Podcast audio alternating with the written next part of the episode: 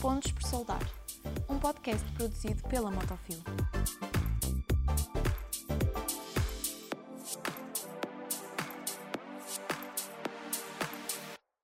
Olá a todos, bem-vindos a mais um episódio do Pontos por Soldar. Meu nome é André Ferreira e hoje estamos aqui com Pedro Teixeira, CEO da Fapricela. Fapricela é uma empresa portuguesa, fundada em 1977, começou o seu percurso com fabricação de pregos e agora dedica-se a produtos de trifilaria. Pedro, obrigado por estar aqui. E se calhar começamos mesmo por aqui.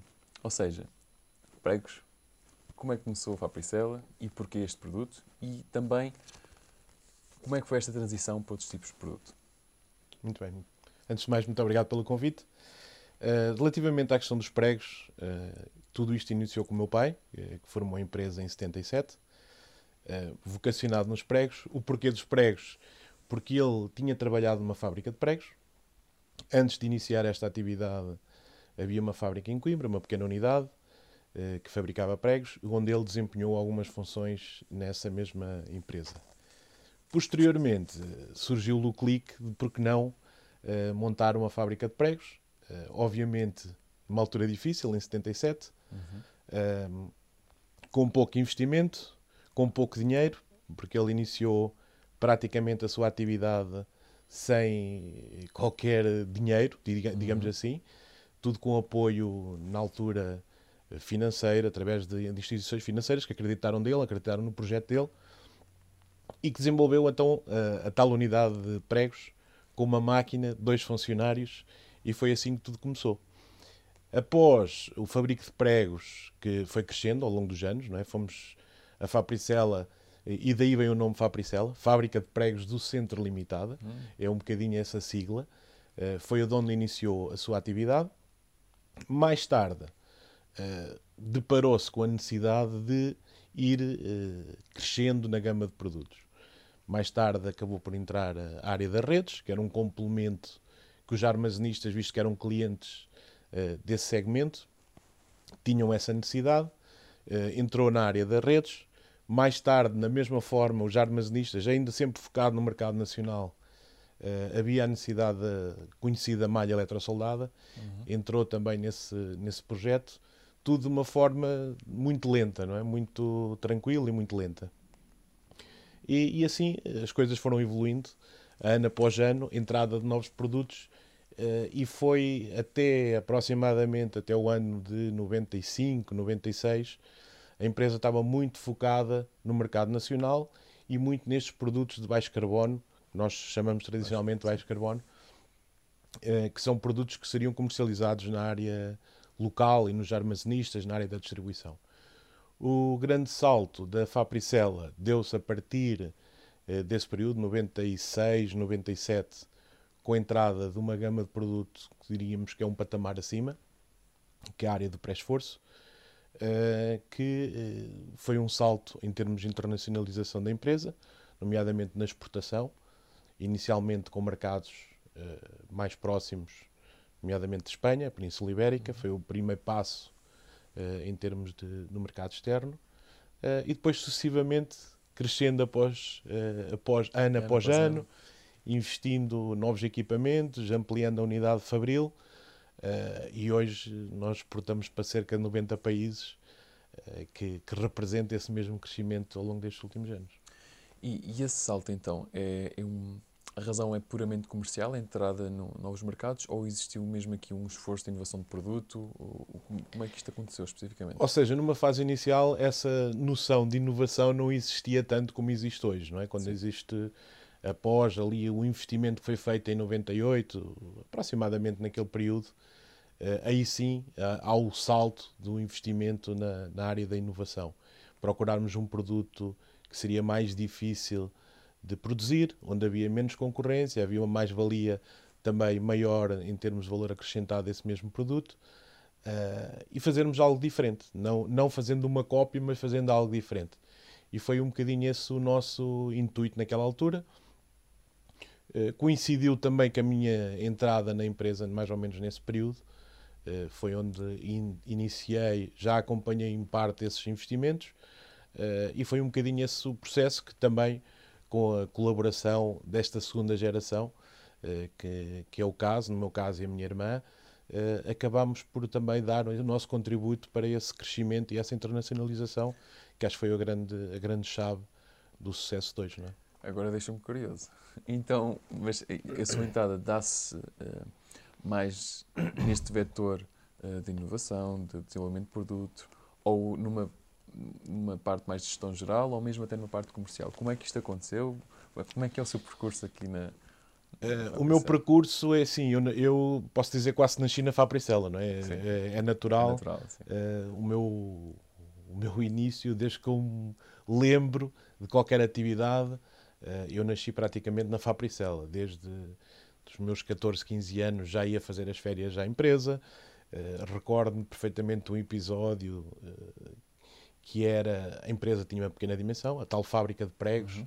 e fazia alguma malha eletrosoldada.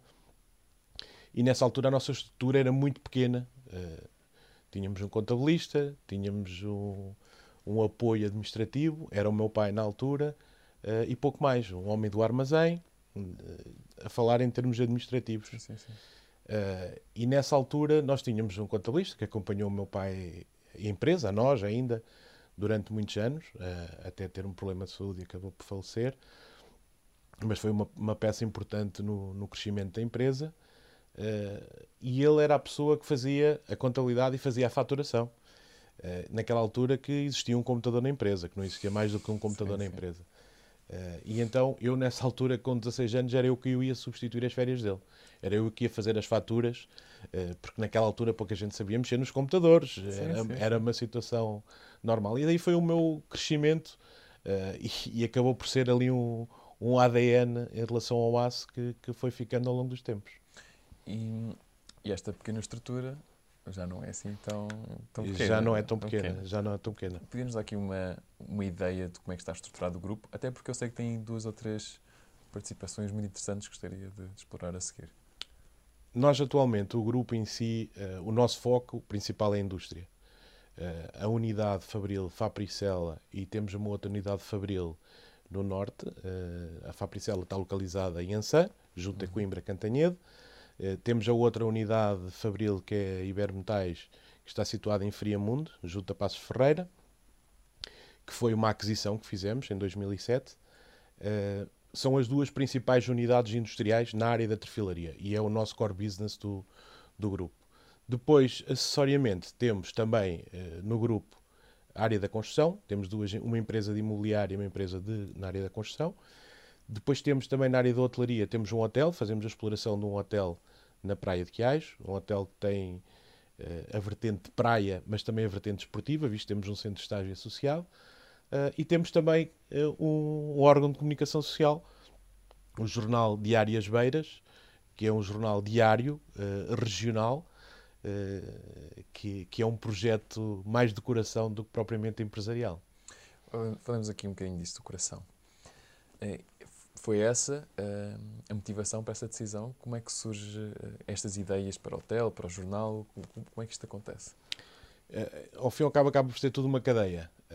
o hotel, começando pelo hotel, nasce porque na empresa de construção desenvolveu um grande empreendimento na Praia de Quiais.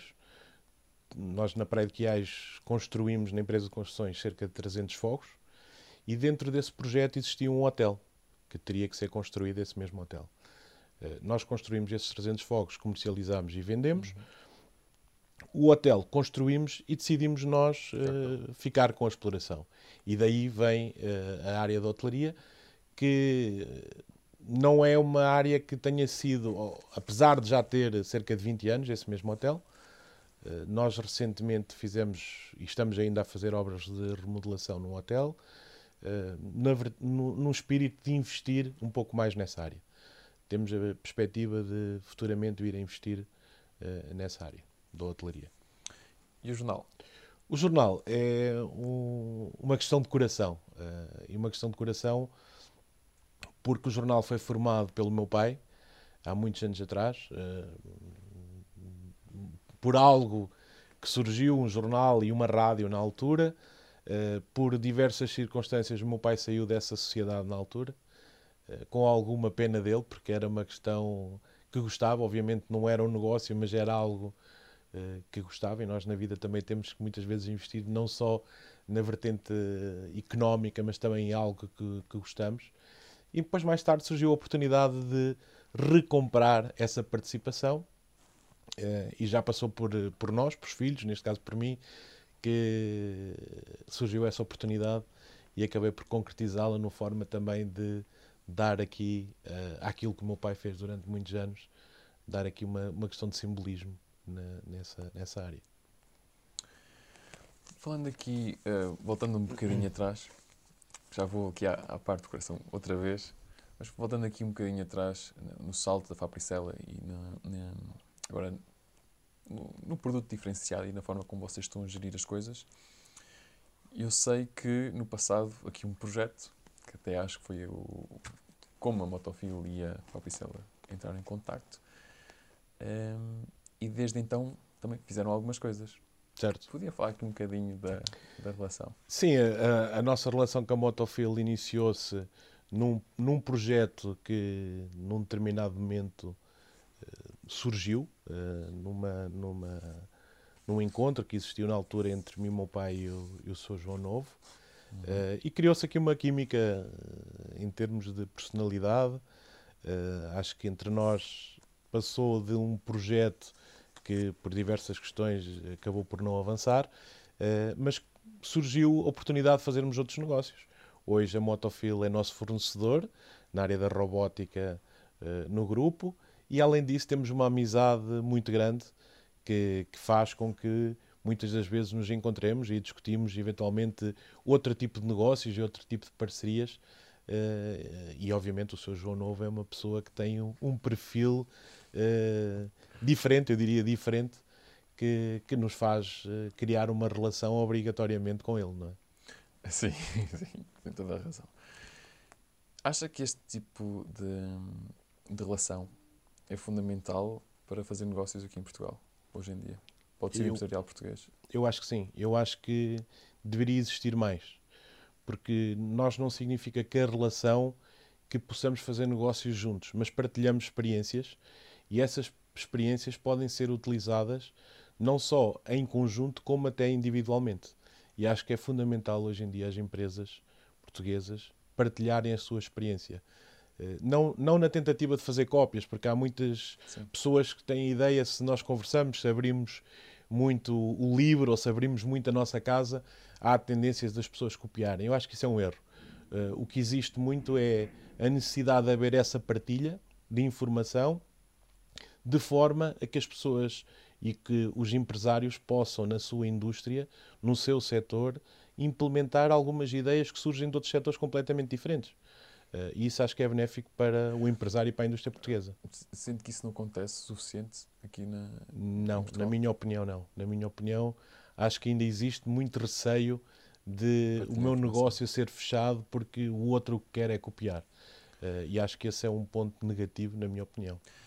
Eh, mas agora com as segundas e terceiras gerações, eh, também já têm outro tipo de bagagem, outro tipo de formação, eh, nem que mais não seja pelo facto da internet e da informação estar mais disponível, é uma, é uma tendência que, se tem atenuado ou está muito vincado?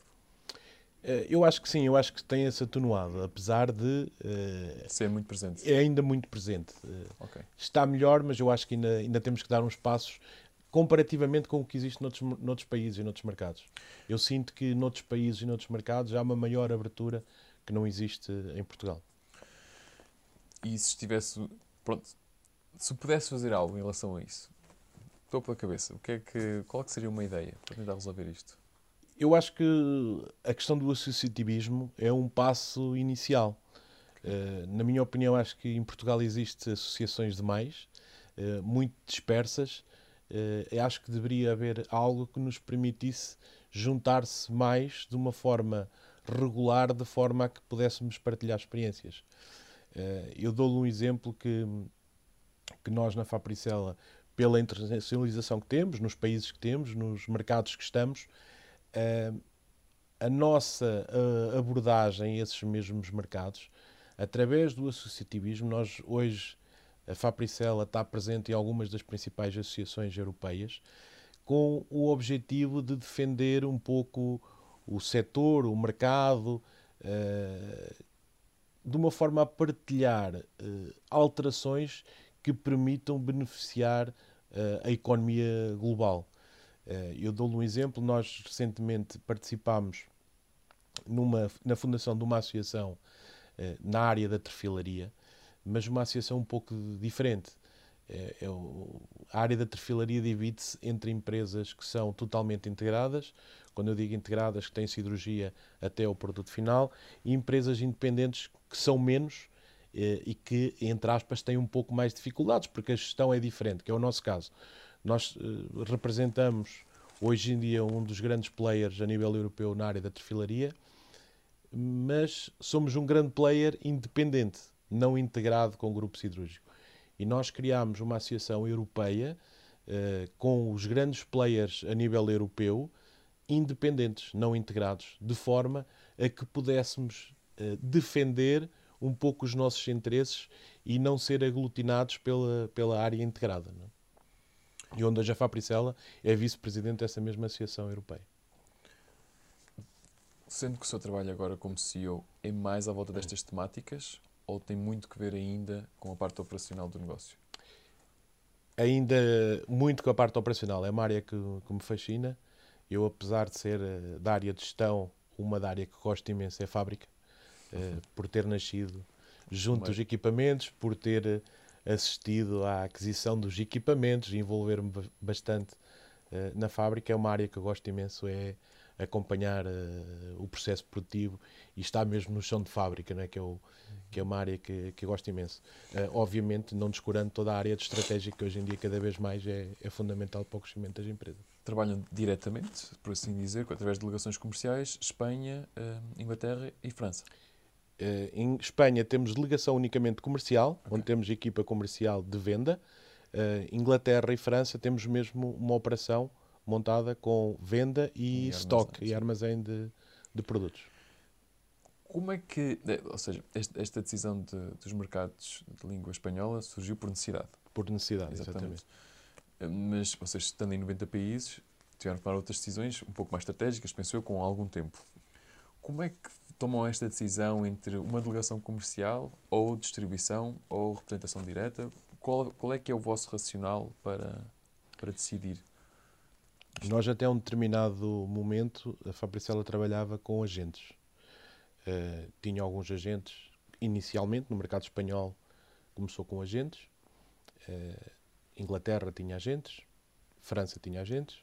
O que nós fizemos a partir de um determinado período foi uh, mudar a nossa estratégia completamente. e mudar a nossa estratégia foi abandonar os agentes e criar estrutura própria. E esse foi a grande chave do nosso sucesso eh, foi exatamente essa tomada de decisão. Quando montámos o nosso escritório em Espanha com estrutura própria, terminámos com essa gente.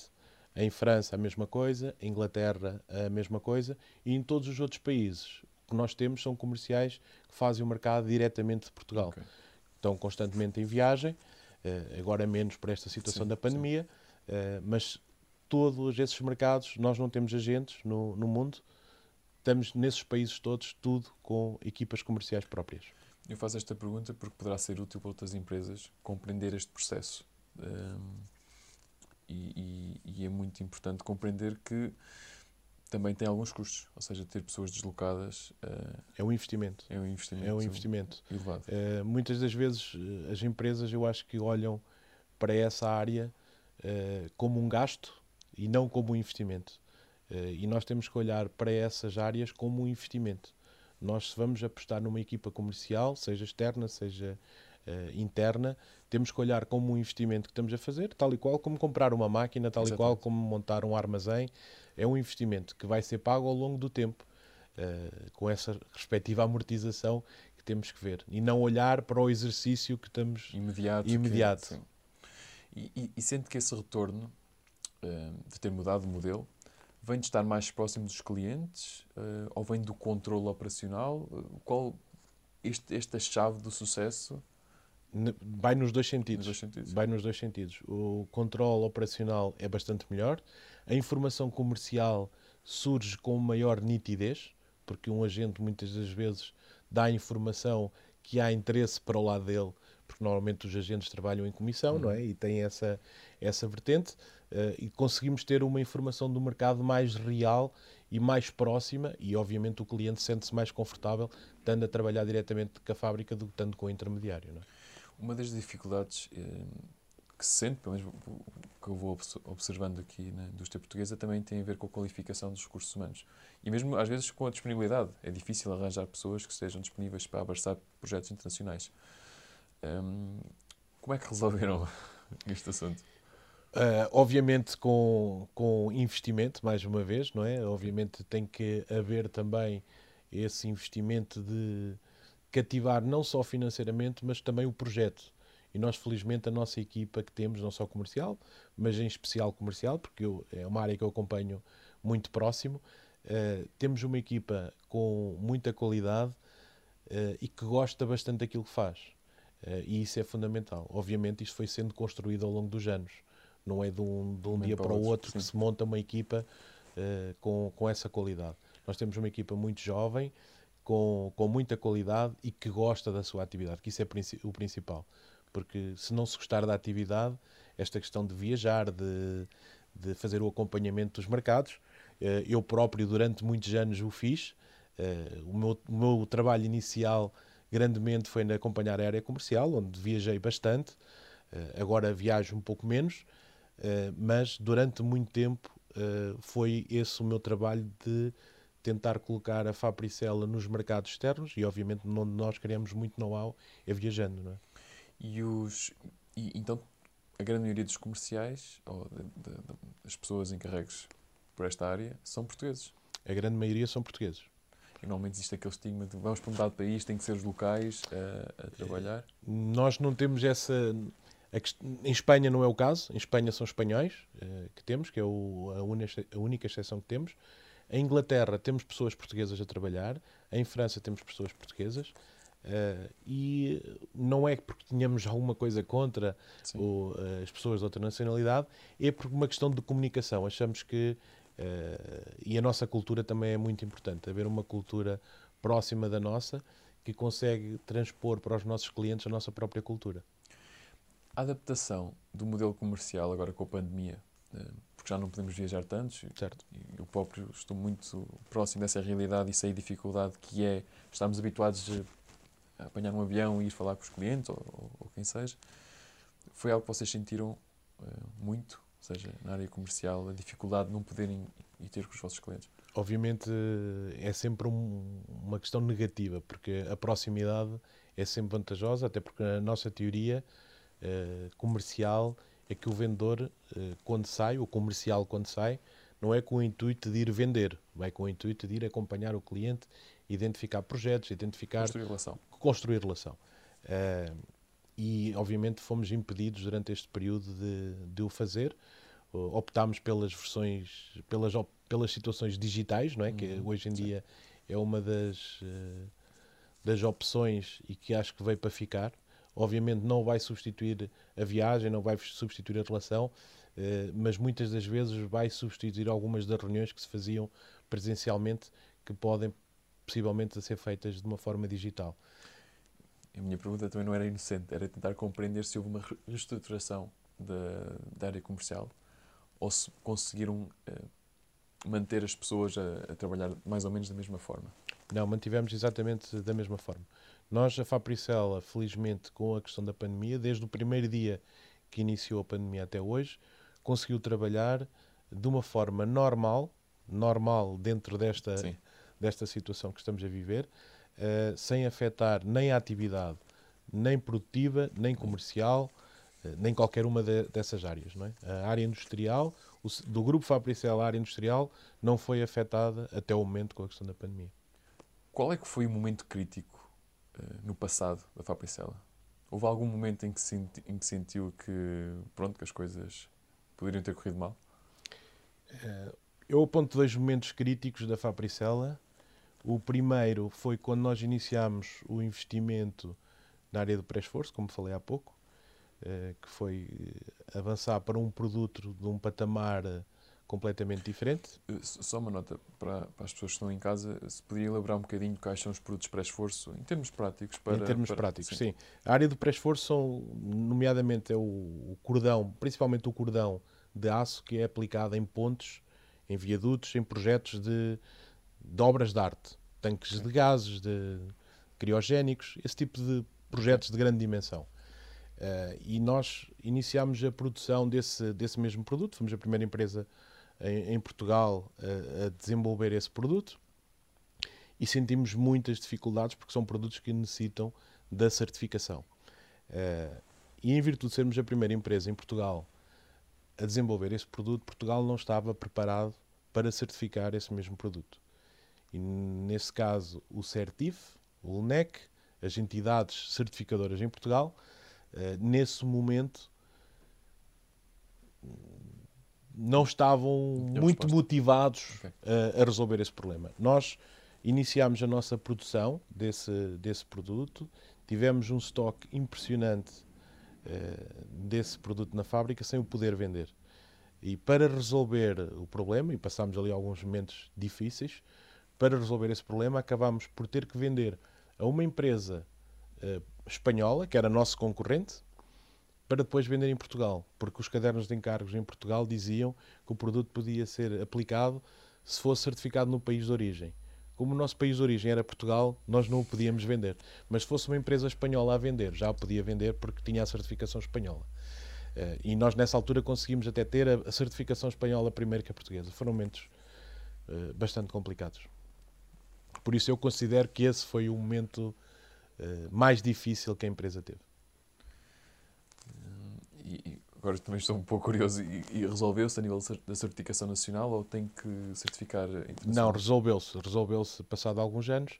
Só que há aqui algumas coincidências porque nós iniciámos eh, a nossa produção no momento que estava a ser construída a Ponte Vasta Gama. Pela dimensão que era, hum, penso eu que não existia muito interesse em que essa certificação fosse rápida porque ex- existiam outros fornecedores que queriam fornecer esse projeto. Não é? São aquelas dúvidas que ficam no Ficam ar, no nunca ar. sabemos o que é que aconteceu. Mas a nível de projetos interessantes, eu sei que a Fabricela eh, esteve presente agora num que vou pedir ao Pedro para explicar, que envolve uma ilha e uma autoestrada, Exatamente. entre outros, sim, também. Eh, Nós, eh, felizmente, estamos a fazer, como, como falei há pouco, projetos, fornecer projetos em todo o mundo. Temos um projeto que foi relativamente recente, que terminamos eh, o fornecimento há cerca de um ano, eh, que foi um projeto importante e emblemático para nós, eh, que foi uma autoestrada que foi feita na Ilha da Reunião, eh, toda em cima do mar, que contorna eh, a ilha, toda suspensa, eh, um projeto que levou muita quantidade de cordão, por isso ainda hoje é a autoestrada mais cara do mundo por quilómetro, eh, e não deixa de ser um projeto de engenharia eh, muito interessante, como outros que tivemos, desde centrais nucleares, a plataformas petrolíferas, projetos de grande dimensão a nível mundial. Como é que se acede a este tipo de projetos? Ou seja, eu sei que é, é- é um caminho que se faz, ou seja, ganhamos um projeto com algum renome, isso permite-nos aceder a outros projetos etc. Como é que isto foi feito na Fabricela? Que isto tem vindo a acelerar? tem vindo a acelerar e, e tem a ver um pouco com a relação, com a relação que vamos tendo com os nossos eh, parceiros. Eh, neste caso concreto, estamos com uma construtora francesa, uma das maiores construtoras francesas a nível mundial, eh, que, que tem presença em todos os países e que está muito nestes projetos de grande dimensão. Eh, ou seja, eu diria que não há um projeto no mundo de grande dimensão que esta empresa não esteja presente. Nós criámos uma relação muito, muito interessante e muito importante com a empresa, que não somos fornecedores, somos parceiros, eh, fazemos muito intercâmbio técnico, os técnicos deles vêm muitas vezes à nossa, à nossa empresa receber eh, eh, formação, fazer auditorias e, do nosso caso, a mesma, a mesma situação, visto que essa empresa tem laboratórios próprios para, para poder também desenvolver produtos. E muitas das vezes nos desafia eh, proje- eh, alterações na área da engenharia que obrigam a alterações nos produtos e nos desafia eh, a podermos Desenvolver. esses mesmos produtos. Eh, e acho que tem sido uma parceria com, com bastante fruto. Falemos um bocadinho do futuro, que também é um dos temas aqui deste podcast, é falar um pouco das tendências. Quais são as tendências que antecipa para o setor e como é que a Fabricel se está a adaptar? relativamente ao setor da trefilaria, é um setor que tem altos e baixos ao longo dos últimos anos. a Fabricela tenta sempre posicionar de uma forma diferente da nossa concorrência, olhando um pouco para trás para prever um bocadinho o futuro, nos últimos 10 anos a Fabricela tem crescido todos os anos e onde existimos algumas trefilarias a nível europeu que fecharam. Uh, contraciclo, não é? Nós Sim. temos crescido um pouco contraciclo. Estamos uh, a viver um momento de grande crescimento no, no setor, em virtude de, atualmente desta questão da, da pandemia, todos os investimentos estão a ser feitos a nível mundial, há uma procura muito grande no aço e daí o que estamos a viver hoje, com os preços, os preços atingir sim. níveis históricos. Uh, e nós prevemos que esta situação se mantenha durante alguns anos. Em termos da própria Fabricel, em termos estratégicos, uh, nós queremos continuar a crescer. Temos outros produtos que estamos a olhar para poder desenvolver e crescer o nosso portfólio de produtos, visto que a nossa estratégia sempre foi no intuito de ter uma maior diversificação de produtos e vamos continuar nessa, nessa mesma estratégia, não só pela questão orgânica ou por aquisição, estamos Sim. sempre a olhar para as duas vertentes, como tem, temos feito ao longo dos anos, sempre apostando muito na questão orgânica, mas estando sempre atento a outras oportunidades que possam surgir. Eh, por isso, nós queremos dar continuidade porque achamos que ainda há produtos no setor da trefilaria que podem crescer valor uh, uh, à estratégia da Fabricela. Mas esta questão das matérias-primas é preocupante. Ou seja, o que se antecipa é que o preço continua a subir no, no, longo prazo. Sim, eu, eu acho que uh, não é só as matérias-primas, porque hoje em dia fala-se muito nas matérias-primas. Há outros fatores muito importantes e, e, acho, na minha opinião, que se tem dado pouco relevo a eles, que é o fator energético, nomeadamente a energia elétrica, o gás, que está a ter um comportamento completamente anormal, eh, que pode ter um impacto na indústria, não só na, na área da trefilaria ou na indústria siderúrgica, mas na indústria em geral, que pode ter um impacto importante nos custos dos produtos. Eh, e, e onde, na área da construção, essencialmente, pode ter aqui um impacto muito forte, não só o aumento das matérias-primas, que já o temos vindo a verificar ao longo deste ano, eh, mas o próximo ano, com os aumentos da energia que se, que se prevê não é? e que já estão, já estão em cima da mesa, pode ter impactos muito grandes, mas mesmo muito grandes, nesse, nesse custo de transformação. Eh, obviamente, nós, como indústria, temos que lidar com essa, com essa situação, adaptar-nos, melhorarmos, criar energias alternativas, como, como, como hoje está muito em cima da mesa, eh, mas é, acaba por ser um bocadinho o nosso trabalho, é o que eu digo. O nosso trabalho, ao longo dos anos, foi sempre tendo barreiras para nós podermos ir atravessando essas mesmas barreiras. Faz parte um bocadinho do nosso, do nosso trabalho. A adaptação faz parte do jogo. Exatamente, exatamente. Eu disse que voltávamos ao, à parte do coração e, pelos vistos, já estamos a chegar lá. Um, se tivesse que dar um conselho a um jovem empresário ou a um jovem gestor, qual é que seria? Eh, eu acho que hoje em dia, para um jovem empresário e um gestor, a inovação é a palavra de ordem. Ou seja, pensar na inovação é fundamental hoje em dia. Eh, e, e há uma outra que sinto um pouco isso, principalmente nestes mais jovens empresários, é o medo de assumir o risco.